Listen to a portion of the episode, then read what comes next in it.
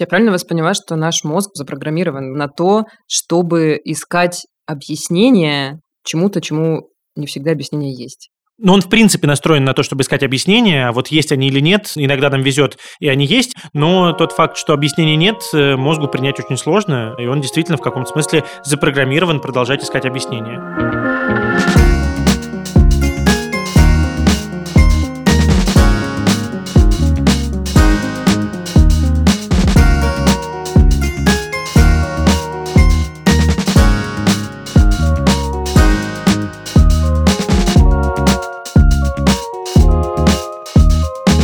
Здравствуйте, наши дорогие, здравствуйте, наши хорошие. Меня зовут Дарья Черкудинова, это подкаст «Норм». Напротив меня в моем компьютере видна Анастасия Курганская, которая выходит в эфир из Сибири. Из Красноярска, да. Я тут э, сегодня участвую в разных дискуссиях, читаю лекции.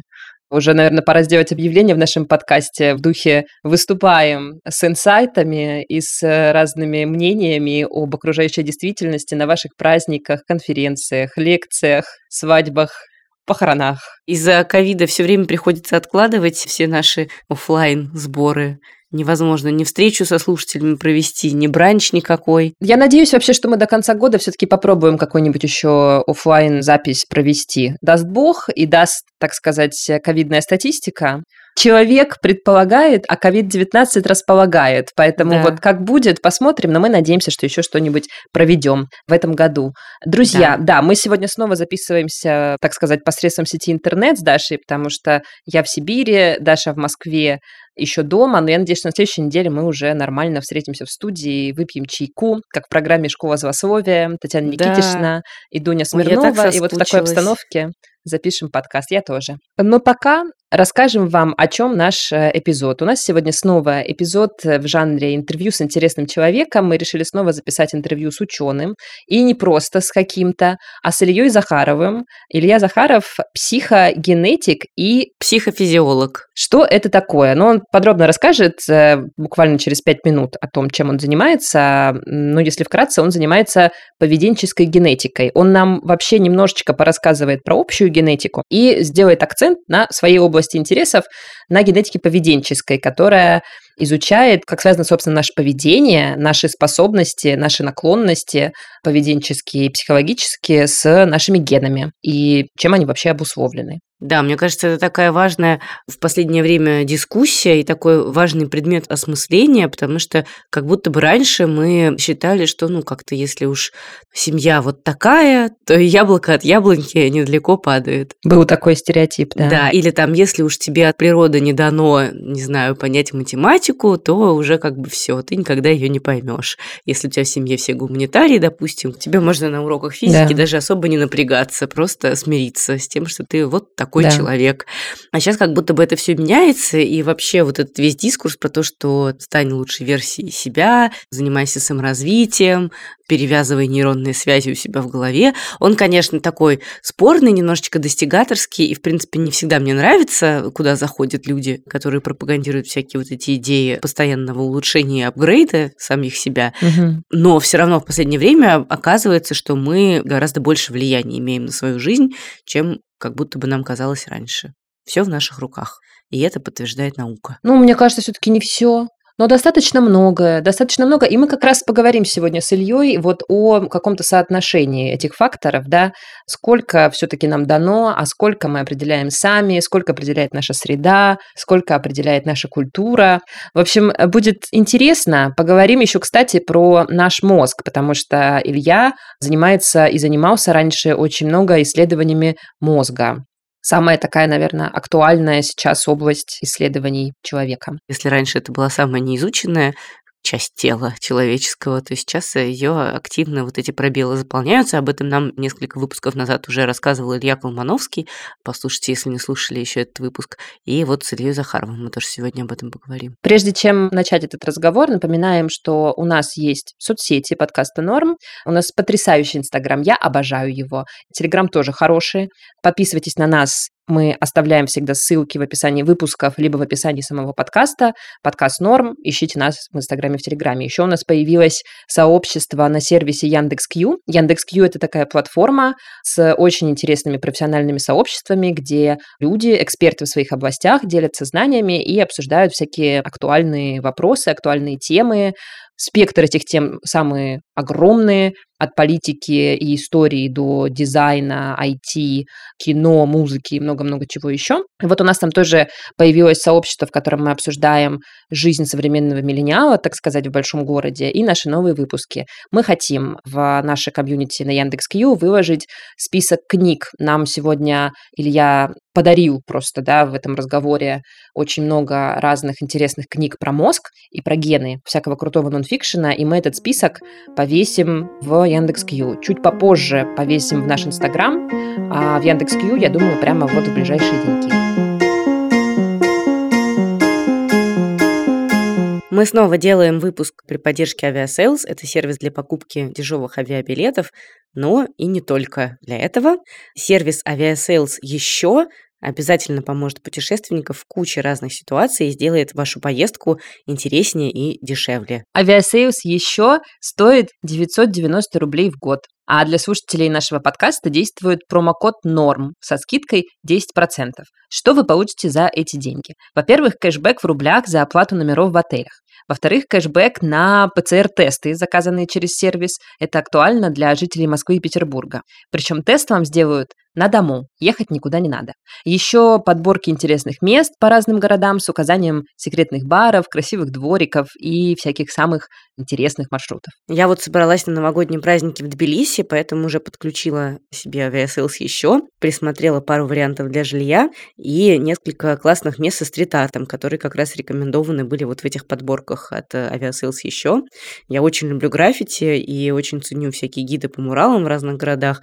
Их редко можно найти в традиционных путеводителях, нужно там шерстить всякие форумы, а здесь все собрано в одном месте. И еще я обязательно схожу на дезертирский рынок, э, в сервисе говорится, что именно там местные закупаются едой самой вкусной и дешевой. Регистрируйтесь в сервисе Aviasales еще и получайте от путешествий еще больше удовольствия. Ссылка и наш промокод в описании этого выпуска.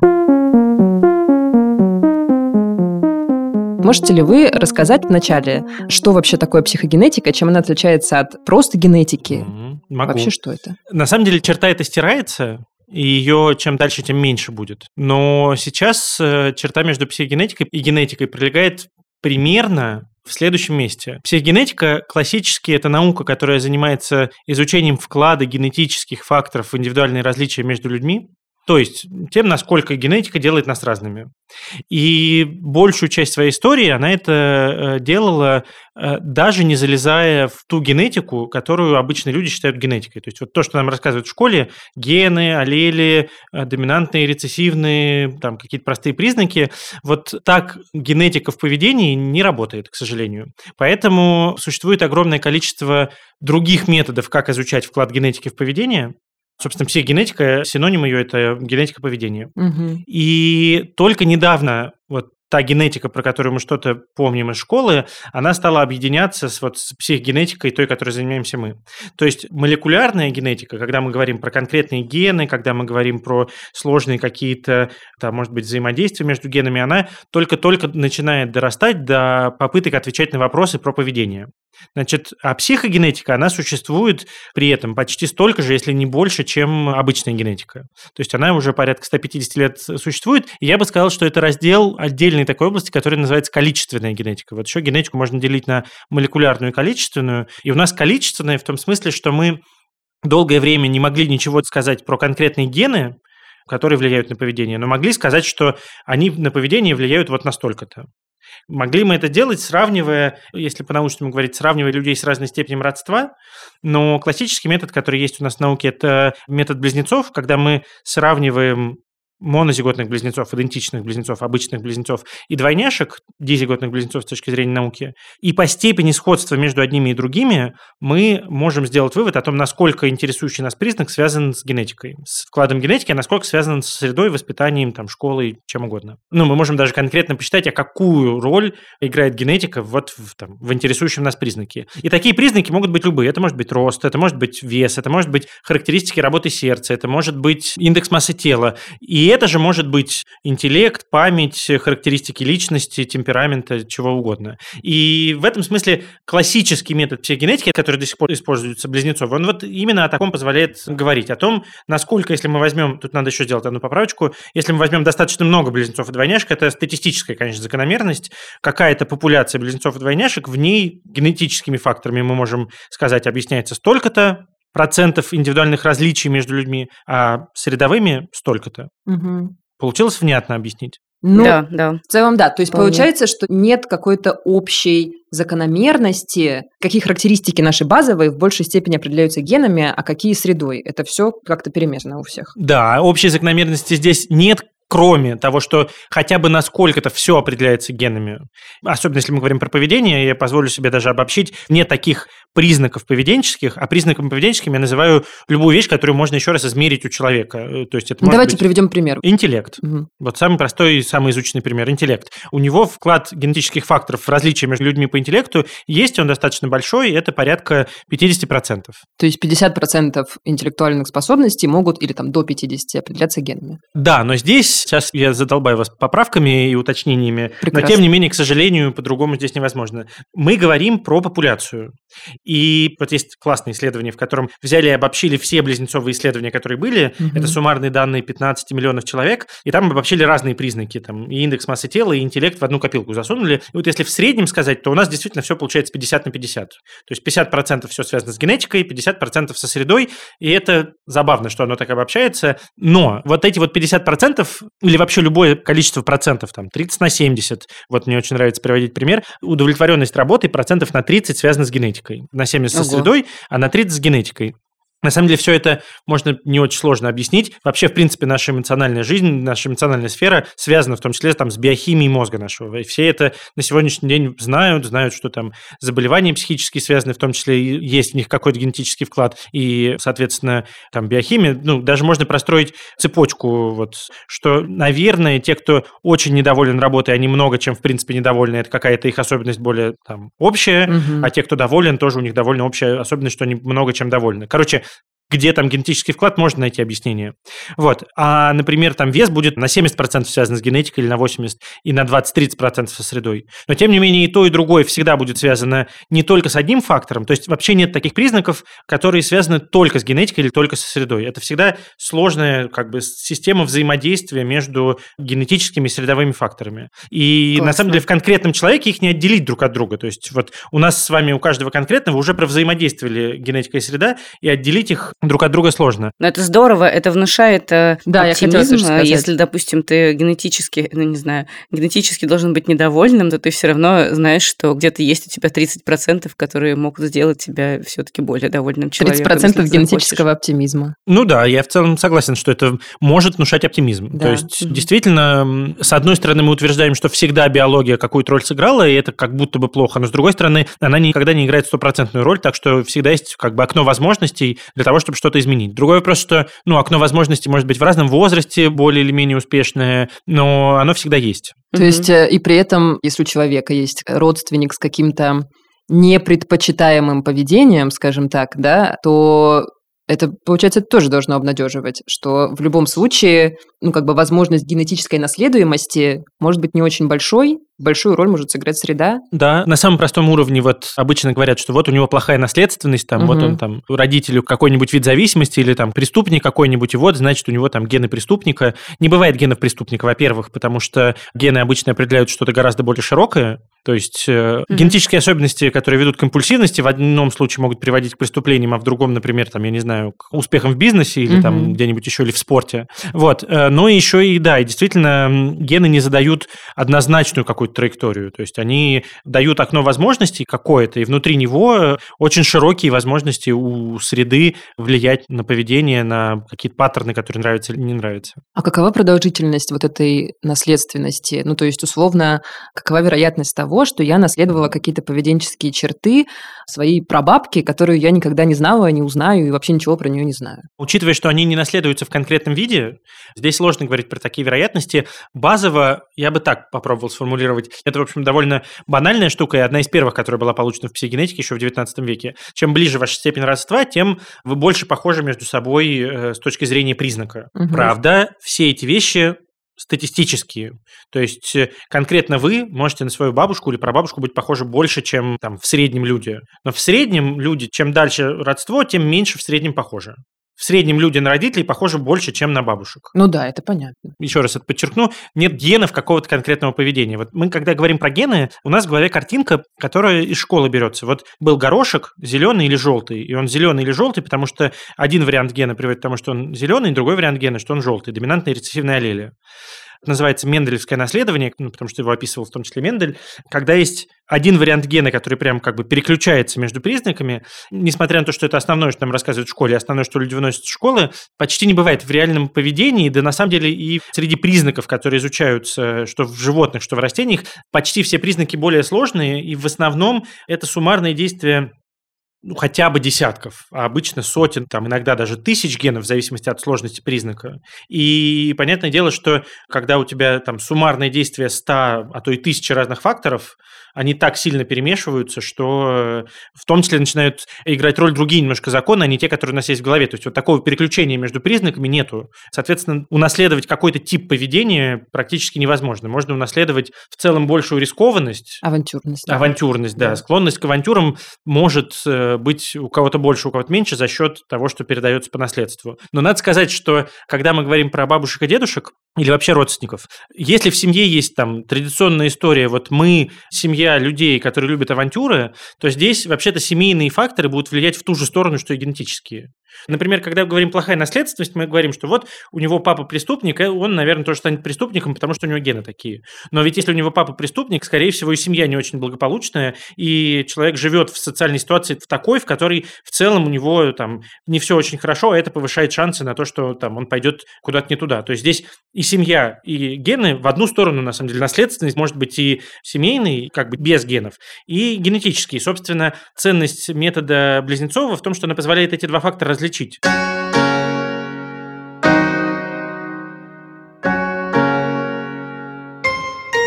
Мы обсуждали характер, интеллект, понятные, в принципе, категории. А что психогенетика, вообще вот поведенческая генетика, и вы же еще занимаетесь исследованиями мозга. В общем, что ученые в этих сферах думают о понятии таланта и в какой степени талант может генетически передаваться. Ну, что я называю талантом? Там, не знаю, музыкальность, талант каким-то штукам. С точки зрения психогенетики, талант, конечно, передается по наследству. Mm. Сейчас опять несколько формулировок. Значит, когда я говорю передается по наследству, это не значит, что если у вас талантливый родитель, вы точно будете талантливым. Это значит, что есть генетические факторы, которые кого-то делают более талантливыми, кого-то делают менее талантливыми. При этом гены никогда не объясняют его, как я уже говорил, полностью. Одно время была такая гипотеза, что может быть чисто генетически вот вдруг кто-то стал супер одаренным, потому что у него таким хитрым, неожиданным образом сложились гены вот в какую-то прям э, хитрую модель, что вот прям он вспыхнул. И была гипотеза о том, что талант – это прям сильно генетическая характеристика за счет вот того, что система сложилась вот так, что она прям супер эффективно работает. Например, вот смотрите, интеллект, я сказал, связан с генетикой на 50%. Угу. Как будто бы некоторые исследователи считали, а вдруг талант, там одаренность какая-то, она связана с генетикой вообще там на 80% или на 90. Там какие-то есть уникальные гены, набор генов или их сочетания, которые делают человека прям совсем талантливым с биологической точки зрения. Как будто бы 10 тысяч ваших предыдущих родственников были такими талантливыми, что все их гены вместе сделали вас бриллиантом. Правильно? Да, кто недавно смотрел «Дюну» или, может быть, читал в детстве, там как раз вот воспитывали поколение за поколением так, чтобы наконец-то сложились гены таким образом, чтобы вот появился, надеюсь, никому не буду спойлерить, что э, появился вот уникальный человек с уникальными способностями. Это одна гипотеза. И вот она не подтверждается. Все не так, как в Дюне. Э, у человечества вот так вот долго-долго выводить человека, у которого вот так вот щелкнет и появятся уникальные способности, так не работает. А работает все таким образом, что даже у талантливых людей все те же примерно 50% их таланта связаны с биологией. Соответственно, остальные 50% связаны с воспитанием, упорством, тем, что сложились условия удачно и с кучей других э, характеристик. Это если говорить про талант в общем. И на самом деле в этом смысле талант в общем, сейчас, конечно, некоторые люди бы хотели меня закидать камнями, но этот талант в общем, он на самом деле близко к научному понятию интеллекта. Ну, интеллект mm. это не только штука, которая измеряют тесты интеллекта, а ученые в области изучения индивидуальных различий знают, что это некоторая общая характеристика, которую я бы попробовал сейчас сформулировать как способность адаптироваться к миру вообще, к сложным ситуациям. И вот генетика интеллекта в этом смысле очень близка к генетике таланта. Талант – это во многом то же самое, что интеллект. Но если говорить про талант к каким-то конкретным вещам, типа там талант к музыке, или талант там к математике, или талант к... Переговорам. К переговорам. Во-первых, здесь я не готов говорить за каждый тип таланта отдельно, потому что ну, мы продолжаем исследовать, что и как работает. Угу. Но базово кажется, что с биологической точки зрения талант достаточно общая характеристика, то есть, грубо говоря, кому-то повезло с более удачным набором генов вообще. А при этом в какую он пойдет сторону, эта характеристика уже больше связанная со средой, в которой человек рос. Ну, например, технарей и гуманитариев с точки зрения психогенетики не существует. Ого. Вернее, с точки зрения генетики не существует. Нет каких-то генов математики или генов гуманитарных навыков. Условно говоря, технарей и гуманитариев больше гораздо делают стереотипы семейные, школьные, друзей, в которых человек находится. Или какие-то особенности там переживаний, например, страшный учитель там в первых трех классах, который отбил весь интерес там к математике, например. Или наоборот привил любовь к математике. Вот такие факторы средовые, плюс стереотипы общества о том, что вот у нас в семье все технари. Туда же работают, кстати, гендерные стереотипы. Вот девочки не могут осваивать технические специальности. Вот это все с биологической точки зрения не очень оправдано, а стереотипы и социальные факторы гораздо больше больше затачивает людей в какие-то узкие конкретные стереотипы типа гуманитарий или технарь. Психогенетика показывает, что обычно, если способности есть, они достаточно общие. То есть я правильно вас поняла? Можно я резюмирую? Если человек талантлив, то значит, был талантлив кто-то из его родителей, но ведь это часто бывает не так. Довольно часто родители вообще не похожи на своих детей, и наоборот. Здесь вопрос в том, что когда я об этом говорю, я мыслю об этом в статистических терминах, да. и размеры эффектов, про которые я сейчас говорю с научной точки зрения, они такие, что мы сможем найти кучу примеров, когда ну, как бы им что-то противоречит. Здесь очень важная штука, которой не хватает при разговоре на эти темы, это некоторое ну, статистическое вероятностное мышление. Угу. Без него очень сложно корректно думать про такие вещи. Будет куча родителей, не похожих на своих детей.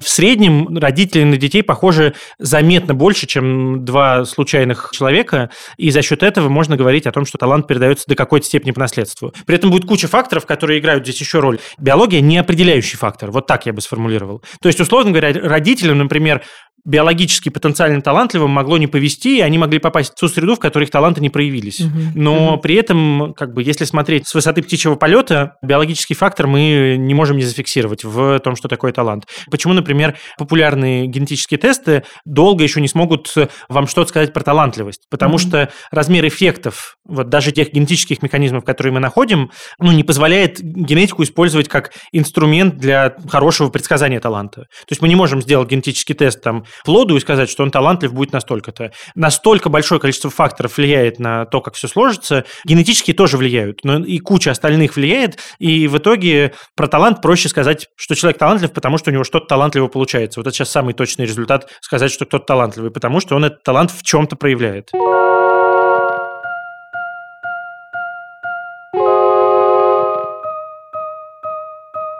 У меня вопрос еще такой про функции. Вот вы говорили про познавательные функции.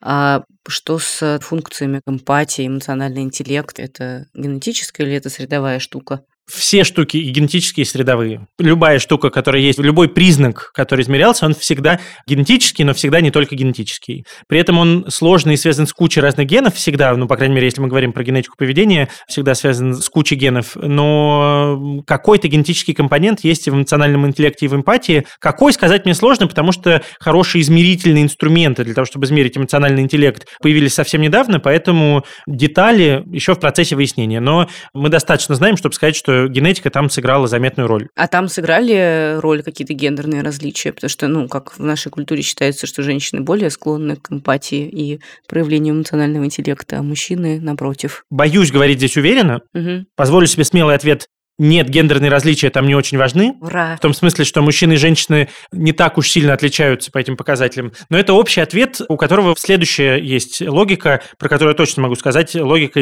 изучения индивидуальных различий. Настолько сильно вообще отличаются между собой случайно взятые мужчины и случайно взятые женщины, вот если мы возьмем два случайно взятых человека, различие между ними будет легко на пару порядков больше, чем в среднем различие между мужчинами и женщинами. Угу. Например, есть небольшие, но значимые различия различия между мужчинами и женщинами, кажется, в пространственных способностях. Это не значит, что если мы там выбираем таксиста на работу, нам полезно смотреть на его пол настолько разные бывают мужчины и женщины, что в списке всех факторов, на которые нам стоит смотреть, если мы хотим выбрать человека с хорошими пространственными способностями, пол, может быть, будет играть какую-то роль, но это будет там десятая в списке штука. Угу. Если мы говорим про различия, эти различия часто бывают связаны со стереотипами. То есть, ну, вот, если вам с детства говорить, что у вас должна быть развита эмпатия, там, или ставить вас в ситуацию, в которой вам приходится эту эмпатию развивать, то она будет как-то развиваться. Даже если мы находим различия между мужчинами и женщинами, говорить, что они действительно биологические, биологические, прям связаны с полом, нужно очень и очень осторожно. Как приятно это слышать. Очень приятно, да.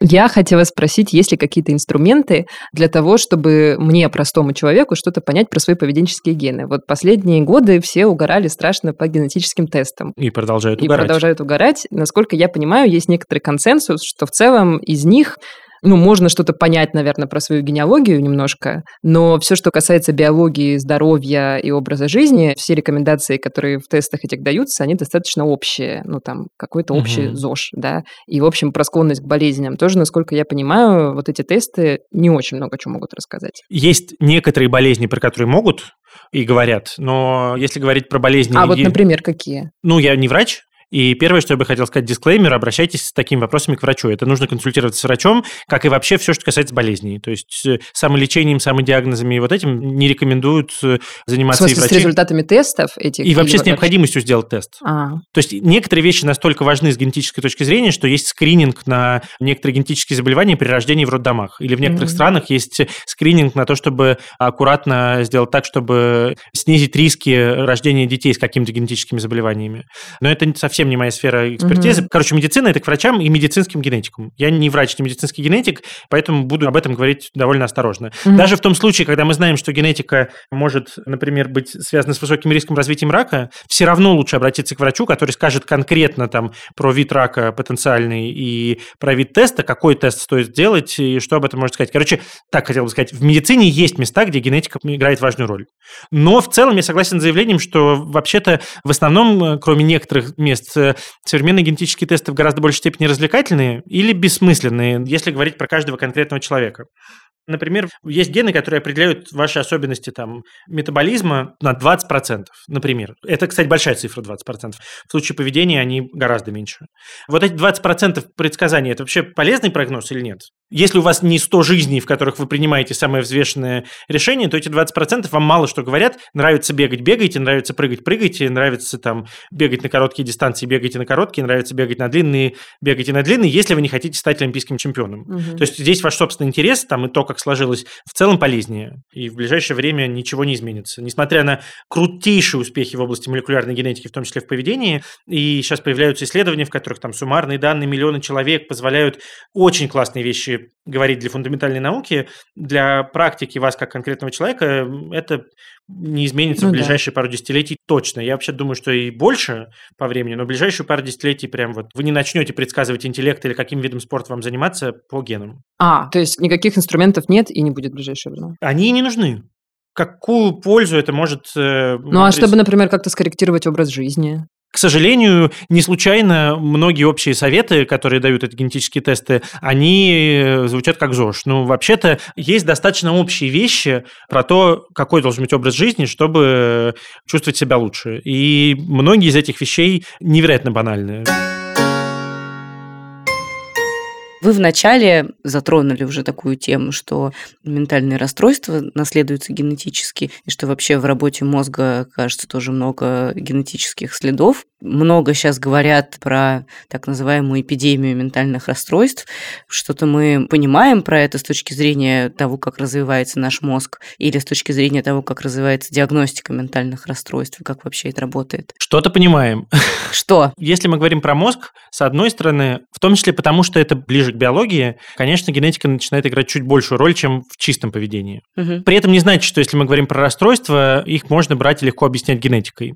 Даже про те расстройства, про которые мы знаем, что вклад наследственности достаточно большой, даже там среда и поведение могут оказываться спусковыми крючками для развития расстройств, например. А это какие расстройства? Шизофрения, депрессия, что-то еще? Да, в общем-то, любые шизофрения, депрессия. Есть исследования, в том числе близнецовые, которые показывают, что э, шизофрения развивается у одного близнеца в паре, так всю жизнь не развивается у другого например. Про депрессии здесь еще проще. Депрессии в том числе развиваются вслед за какими-то событиями. Я не хочу сказать, что депрессия – это всегда вещь, которая связана с тем, что у вас произошло, но средовые факторы оказывают важную роль. Извините за глупый вопрос. Это потому, что у второго близнеца нет гена или потому, что спусковой крючок не нажимается? В данном случае я имел в виду монозиготных близнецов, в которых все гены одинаковые. Mm. Я бы здесь еще не исключал момент с тем, что гены-то одинаковые, но могло быть внутриутробное развитие разное, то есть могли быть какие-то особенности во время беременности, может быть, которые привели к тому, что отличаются близнецы. Например, вот у меня есть брат-близнец, я левша, он правша, Хотя обычно считают, что вот там левшество, правшество, тоже куча мифов по этому поводу, многие из которых, к сожалению, сами ученые создали. Я левша, он правша. Ну, сложно сказать, почему конкретно, но абсолютно точно у нас одинаковые гены, а руками мы пишем разными. Наверное, это связано с какими-то особенностями развития в утробе. Вот э, в случае психиатрических заболеваний, таких заболеваний, связанных с мозгом, которые зависели бы от одного гена, и если он есть, заболевание есть, а если его нет, заболевания нет, такого очень-очень-очень мало. Угу. То есть есть некоторые некоторые редкие генетические синдромы, которые связаны в том числе с особым типом там, работы мозга или поведения. Но в целом логика похожая. Есть какой-то генетический вклад, есть какой-то средовой вклад при этом тоже. Угу. В том числе здоровый образ жизни или нездоровый образ жизни увеличивает риски развития, в том числе там, каких-то заболеваний. Угу. Это если говорить про генетику в целом. На этом уровне логика общая. Более, как мне кажется, важная вещь здесь – это попытка все-таки разбираться в мозговых механизмах разных расстройств. И здесь надо говорить конкретно про расстройства расстройства. То есть везде есть какой-то прогресс, исследований все больше и больше, но дальше нужно говорить там про одни расстройства мы понимаем больше, про другие расстройства меньше, и в каждом конкретном случае исследователи пытаются искать какие-то маркеры биологические, то есть какие-то значки о том, что выше риск развития расстройства. Я чуть-чуть об этом говорил, на самом деле, в какой-то момент. Например, мы знаем, э, что бывают дети там, с дисграфией или дискалькулией. Угу. И в том числе на основании активности мозга пытаются развивать средства ранней диагностики. Например, есть исследования, они не перешли еще в практику, я думаю, может быть, перейдут в каком-то обозримом будущем, которые позволяют э, даже маленьким-маленьким детям, там, в год, а может быть, иногда даже и раньше, показывая тексты какие-нибудь или там картинки какие-нибудь, смотреть, как реагирует мозг на эти тексты и картинки, и делать вывод, что там, наверное, высок риск, что этого ребенка там дисграфия или дискалькулия разовьется. И, соответственно, раньше принимать решение о том, что нужно вмешаться в то, как мы его будем образовывать, чтобы там избежать выраженных проблем. Здесь плюс в том, что можно там и человека с особенностями, связанными с менее удачными способностями к обучению математическим каким-то вещам, если достаточно усердия проявить, нивелировать практически эти проблемы за счет ранней диагностики. И здесь помогают исследования мозга, потому что они помогают в более раннем возрасте вот какие-то вещи такие вытаскивать. А я правильно понимаю, что мозг можно в каком-то смысле переучить делать разные вещи, в частности, если воздействовать, например, вот на такую сеть пассивного режима работы мозга, как вроде бы это переводится, которая как будто бы отвечает за наши неосознанные мысли, как я это понимаю, то есть за все вот эти наши руминации, какие-то размышления, в которых мы не вполне отдаем себе отчет. То есть это то, что называют там психоаналитики подсознанием? Сеть пассивного режима работы мозга, или по-английски она называется Default Mode Network, неудачный термин для перевода на русский. Как только не исследует, в каком то контексте не исследует, суть ее на самом деле в том, что это то, что мы вытаскиваем из э, работы мозга в тот момент, когда мы не даем человеку какую-то конкретную инструкцию. Вот сидит у нас человек перед экраном или лежит в томографе вот, и ничего не делает, у него нет какой-то конкретной задачи. И что-то просто крутится в голове. Это не обязательно подсознание, это может быть там, ну, вполне осознанные какие-то мысли, размышления, переживания. Но вот этот набор того, что крутится, он на самом деле как бы у каждого человека ну, достаточно индивидуальный и при этом достаточно стабильный. То есть, как бы вот эта сеть пассивного режима работы мозга, она, ну, в общем, более-менее стабильная внутри конкретного человека. А, есть общие какие-то ее характеристики для разных людей, и ее пытаются связывать и с подсознанием, и с руминациями. Характеристики в смысле какого типа? Какие зоны чаще работают, какие нет. Есть определенный набор областей мозга, по которым как бы крутится информация в этот момент, угу. например. И ее с чем только не связывают. Ну, у нас есть исследования в лаборатории, которые в каком-то смысле ее связывают, например, с индивидуальными различиями в интеллекте. То есть из того, как работает сеть пассивного режима работы мозга, можно что-то узнать, в том числе про интеллект. Есть исследования, в которых что-то узнают там про особенности внимания, пытаются искать в ней маркеры синдрома дефицита внимания и гиперактивности. Но фишка в том, что это тоже достаточно глобальная такая характеристика сеть пассивного режима работы. Когда мы не даем задание в мозге, в нем само что-то происходит, и вот это само что-то мы пытаемся обобщить и использовать для понимания чего-то про человека. Но мы можем эту систему как-то поменять, заставить ее по-другому работать э, и заставить те моменты, когда когда она думает что-то плохое, начать думать что-то хорошее. В целом, да. И мы можем это делать разными средствами. На самом деле, когда человек занимается психотерапией, например, у него мозг тоже меняется. Ну, вообще, это такая очень простая материалистическая мысль, что у нас, когда что-то меняется в поведении, всегда хоть что-то меняется в мозге. Ну, то есть, э, они всегда связаны. Вопрос там, насколько большие эти изменения в мозге. Но от психотерапии мозг немножко меняется. Ага. Когда мы даем таблетки, и человек лечится от депрессии с помощью таблеток, тоже меняются и характеристики сети пассивного режима работы мозга. Можно чисто поведенчески что-то менять, можно чисто биохимически что-то менять. Иногда наиболее эффективный вариант, когда мы и то, и другое делаем. То есть иногда бывает нужно, что сначала какой-то минимальный уровень там биохимии изменить, но для того, чтобы действительно хороших успехов там добиться в лечении, нужна еще и поведенческая какая-то э, характеристика. Короче, здесь все всегда сложно взаимосвязано, если мы говорим про такие вещи. Угу. При этом сейчас начинает больше развиваться такой параллельный уровень, когда мы можем напрямую воздействовать на работу мозга. Например, есть такой все более и более популярный метод, называется транскраниальная магнитная стимуляция суть которого в том, что мы воздействуем направленным магнитным полем на какие-то конкретные участки мозга и увеличиваем или уменьшаем их активность. И вот все большее количество исследований, которые говорят о том, что, например, если вот конкретно говорить про депрессию, можно таким образом воздействовать с помощью транскраниальной магнитной стимуляции, с помощью магнитного поля, чтобы нормализовывать э, взаимоотношения между разными областями мозга.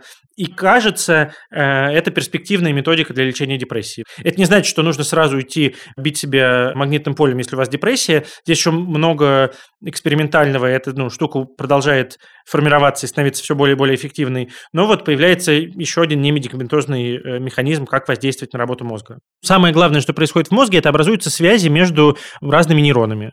Каких-то связей могло не быть, они появились, какие-то связи были, их можно разорвать. Там, например, можно разучиться бояться чего-то, можно справляться с фобиями. Фобии э, с точки зрения мозга, вот один стимул вызывает реакцию страха, а другой не вызывает. И вот эту связь можно разорвать. Это как бы активный процесс. Мозг э, живой, в нем вот эти связи постоянно образуются и теряются, и, соответственно, это процесс, э, на который можно влиять поведением, таблетками, магнитным полем, может быть, много чем еще.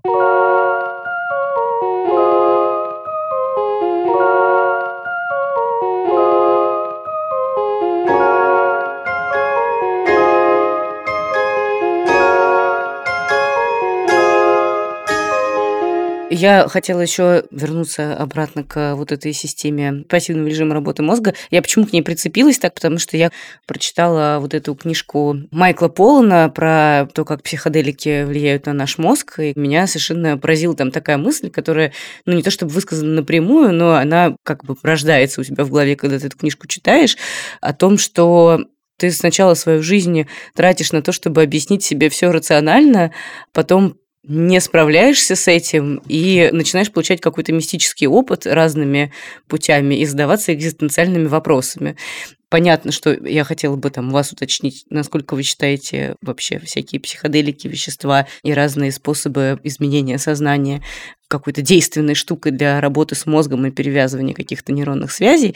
Вот. И второе, что я хотела вас спросить, откуда вообще берутся у нас в мозгу эти экзистенциальные вопросы, и почему нам так важно искать что-то потустороннее, что, скорее всего, не является какой-то реальностью, а является играми нашего сознания, но почему-то нам от этого становится легче. Почему? Ох, при ответе на первый вопрос я не уверен, что я могу ответить так, чтобы это не звучало как... Э... Как призыв, я понимаю. Попробую так сформулировать. В данный момент мы находимся в той ситуации, когда внимание к негативным сторонам различного рода средств, которые воздействуют на мозг, слишком большой, ну, я про запрещенные вещества говорю, а внимание mm-hmm. к позитивным недостаточно большое.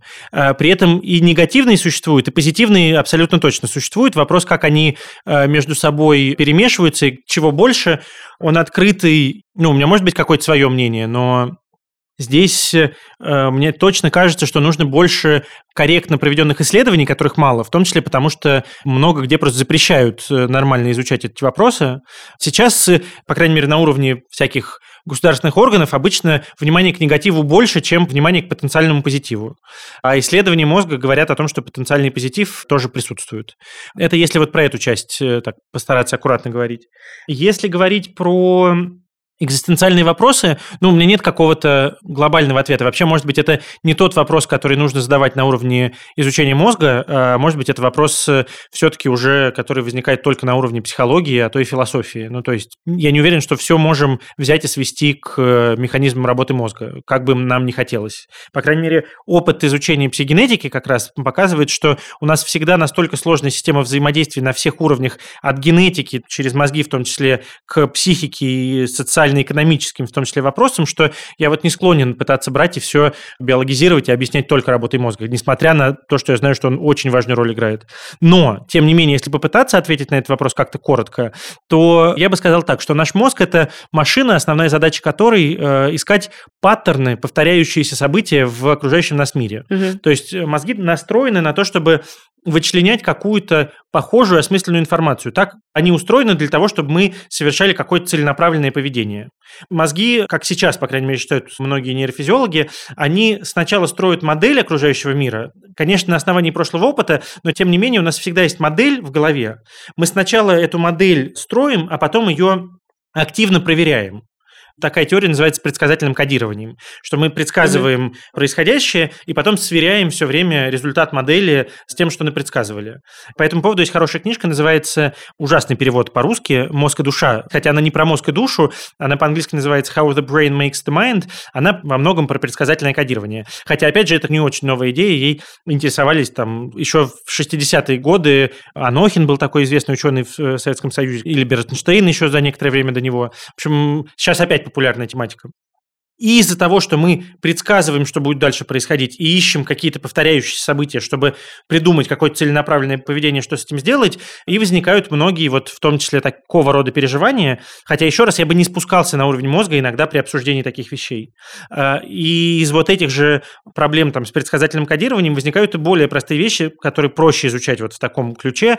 Там, когнитивные ошибки, например. А, мы настроены на какого-то рода типы происходящих вещей. Например, самая стандартная ошибка, которую учат в том числе людей, ну, по крайней мере, тех, кто занимается наукой, после не значит вследствие. То есть, если одно событие произошло, а потом другое, это не значит, что одно событие стало следствием другого события.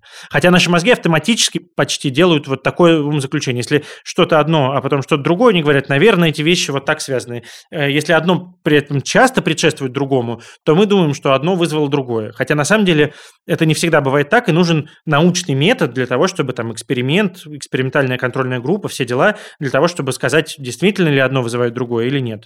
И вот вопрос про экзистенциальные вещи, он до какой-то степени имеет отношение вот к предсказанию и поиску паттернов э, повторяющихся событий, которые нам хочется объяснять привычным способом. Я правильно вас понимаю, что наш мозг запрограммирован на то, чтобы искать объяснение чему-то, чему не всегда объяснение есть?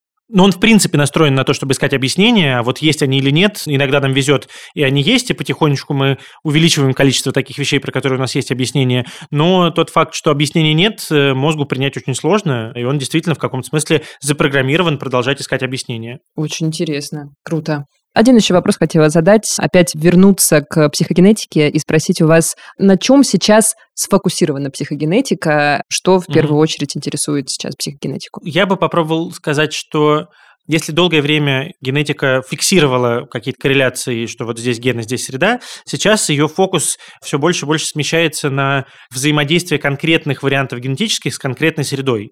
То есть э, я об этом чуть-чуть говорил, что генетика и среда взаимодействуют. И вот как они взаимодействуют в конкретных случаях, это то, что очень сложно изучать, но это, наверное, одна из ключевых задач. То есть понять, какая среда каким генетическим вариантам благоприятствует, каким, наоборот, может быть, не благоприятствует. И в этом смысле это, с одной стороны, достаточно фундаментальный вопрос, но у него как раз есть такая практическая часть, в которой, ну, это не только психогенетика, это совместное действие очень разных областей. Ну, вот мы, например, ближе к педагогике, и у нас исследования не напрямую, но, я надеюсь, все больше и больше будут влиять на появление различного рода персонализованных, например, программ обучения. Исследования психогенетики показывают, что люди разные, и разная среда кому-то подходит больше, кому-то меньше для того, чтобы проявить его потенциал. И в этом смысле вот это вот, как сделать так, чтобы у большинства людей проявился потенциал, это в том числе как бы то направление, в котором пытается думать психогенетика. Э, ну и убеждать людей, что вообще вот эту разность нашу нужно учитывать, чтобы все получали возможность реализовывать на хорошем уровне то, что они действительно могут.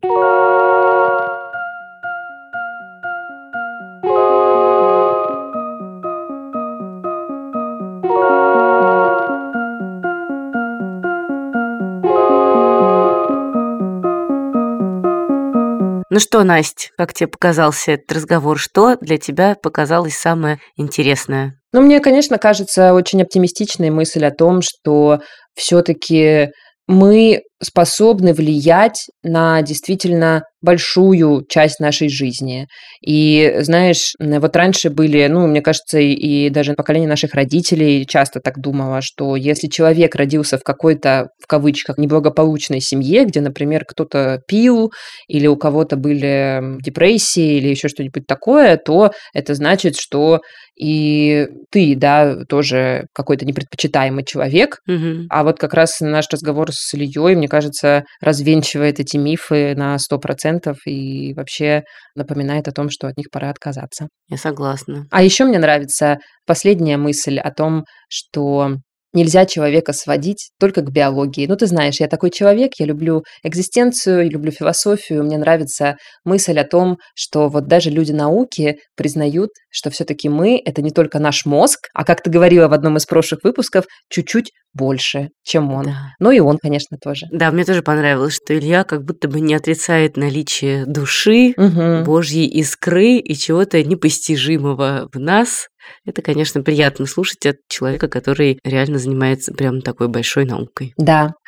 Ну что ж, на этой ноте, друзья, мы будем, наверное, потихонечку заканчивать. Мы вам желаем, так как Илья нам сегодня сказал, что не существует гуманитариев и технарей, а существуют просто люди, с большими способностями и люди со способностями чуть поменьше. Вот мы вам желаем, друзья, осваивать все интересные вам области и быть такими людьми Ренессанса, да, Даш, которые могут да. и программировать, и делать подкаст, и читать э, потрясающие интеллектуальные романы, танцевать и вообще все на свете.